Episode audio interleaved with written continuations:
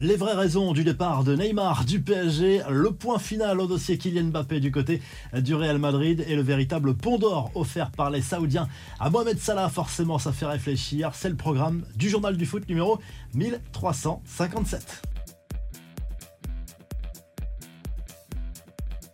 Et on commence avec ces révélations au sujet du transfert de Neymar à Al Hilal en Arabie Saoudite. C'est l'ancien latéral droit brésilien Gabriel, ami du joueur, qui s'est confié à ESPN. Et d'après lui, l'ancien parisien n'a pas forcément donné sa priorité à l'argent dans ce transfert en Arabie Saoudite. Neymar lui aurait confié qu'il était heureux de pouvoir élever ses enfants là-bas, loin de la pression en Europe. Neymar qui va pouvoir a priori passer plus de temps avec à sa famille, son fils et sa future fille. Et après ce contrat de deux ans en Arabie Saoudite, selon Gabriel, il pourrait revenir en Europe, prioriser aussi la Major League Soccer ou pourquoi pas finir sa carrière au Brésil.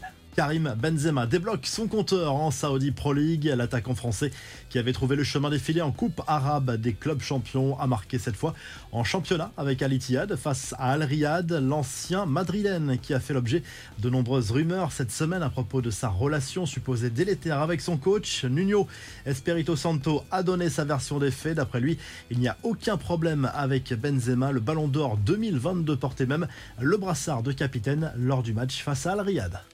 En bref, la mise au point très claire de Carlo Ancelotti, le coach italien, a annoncé qu'aucun renfort n'était prévu d'ici la fin du mercato au Real Madrid, de quoi mettre fin au dernier rêve des supporters merengues qui espéraient encore une offre de dernière minute pour Kylian Mbappé. Toujours en Liga, Joao Félix donne toujours sa priorité à un transfert au FC Barcelone, mais son plan B a de quoi surprendre si l'attaquant de l'Atlético ne peut pas rejoindre la Catalogne. Un prêt en Arabie Saoudite ne lui déplairait pas selon As, un choix qui serait surprenant au vu de son âge. Matteo Gendouzi, lui, pourrait prendre la direction de la Serie A. Selon des sources italiennes, l'OM aurait trouvé un accord avec la Lazio Rome. L'affaire pourrait se boucler pour un montant compris entre 13 et 18 millions d'euros. Un renfort offensif de choix pour Monaco. Le club du Rocher et Arsenal sont tombés d'accord pour le transfert de Folarin Balogun qui sort d'une magnifique saison avec Reims. Montant de l'opération 45 millions d'euros plus des bonus pour un contrat de 5 ans.